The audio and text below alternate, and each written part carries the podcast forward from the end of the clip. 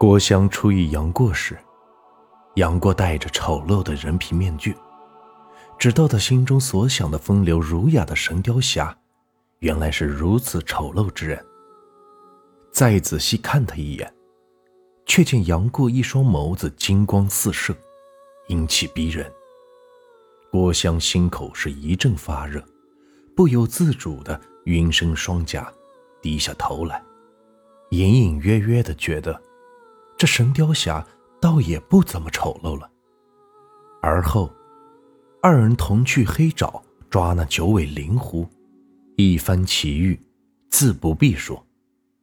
而此时，郭襄对杨过已然是芳心可可。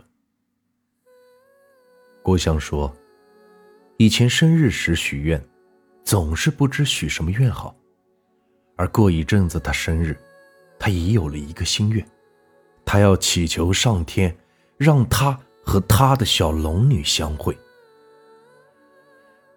可能真正爱上了一个人，只要他能够得到幸福，也便别无他求了吧。初别，杨过赠予郭襄三枚金针，答应会满足他要求的三件事。我见此金针，如见你面。你如不能亲自会我，托人持针传命，我也必给你办到。单纯活泼的郭襄，却当即用了两枚。他要他摘下面具瞧一瞧他的面容，他要他在十月二十四生日那一天去见他一面，与他说一会话。他说：“连你真面目也没有见过。”怎能算与你相识？这可不是小事。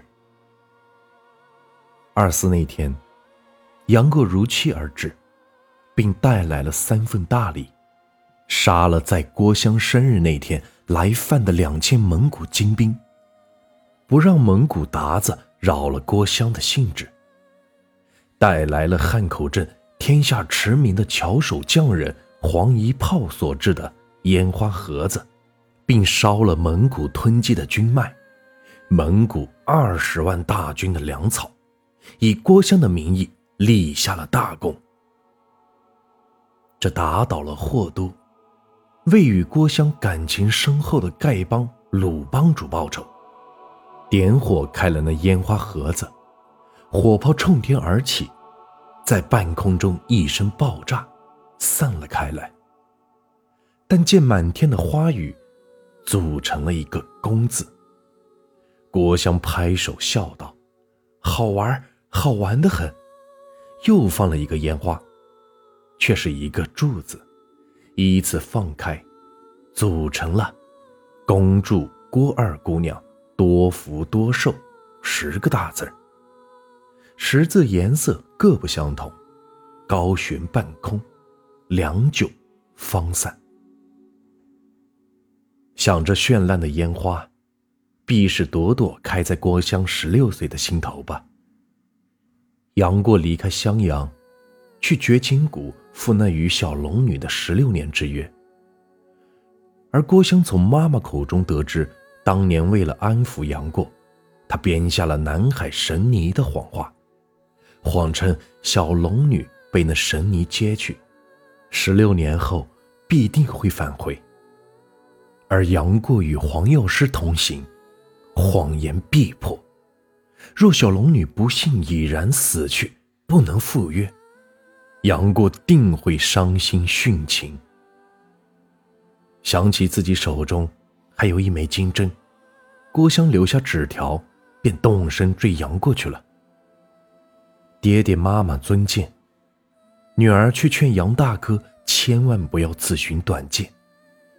劝得他听了之后，女儿即归，女相扣上。郭襄追到绝情谷之时，正逢杨过等不到小龙女，万念俱灰，眼泪模糊之中，双足一蹬，跃入了万丈深谷。郭襄奔至悬崖之前，大叫：“大哥哥，我来了！”我这里尚有你一枚金针，需听我话，千万不可自尽。终是晚了一步，郭襄只吓得是魂飞魄散，也不知是为了相救杨过，又或许是情深一往，甘心相从于地下，双足一蹬，跟着也跃入了深谷。好在天可怜见，亦是造化弄人，小龙女杨过。郭襄三人跳入深谷，跌入水潭，均相安无事。杨龙二人内力深厚，武功高强，自不必多说。郭襄跳下时，亦被杨过救下。此后，小龙女与杨过二人终南山下，活死人墓，神雕侠侣，绝迹江湖。而郭襄亦自浪迹江湖，只希望与杨过碰面，直到四十岁方才大彻大悟，出家为人。杨过在绝情谷，将谷中一种深红色的鲜花取名为女花，得小龙女一笑。十六那年，郭襄在风岭渡口与江湖人口中初闻杨过。心向往之，之后是念念不忘，走遍天下寻杨过不着。四十一岁时，大彻大悟，出家为尼，开创峨眉派，给第一个弟子起的法号却是风铃师太。杨过与小龙女在绝情谷一别十六年，日思夜想，行销鼓励。为之黯然销魂，心之所动，自创黯然销魂掌。已是峨眉派掌门的郭襄，为纪念当年与杨过同到黑沼捕捉灵狐的往事，而自创黑沼灵狐之剑法。杨过苦等小龙女十六年，至情至性，而郭襄为了杨过，是终身不嫁。杨过在苦等小龙女十六年后，跃入绝情谷殉情。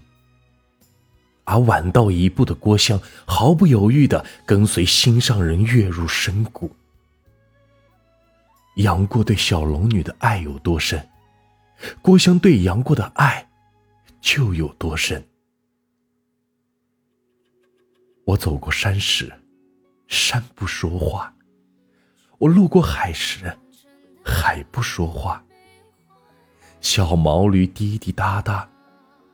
倚天剑伴我走天涯，大家都说我因为爱着杨过大侠，才在峨眉山上出了家。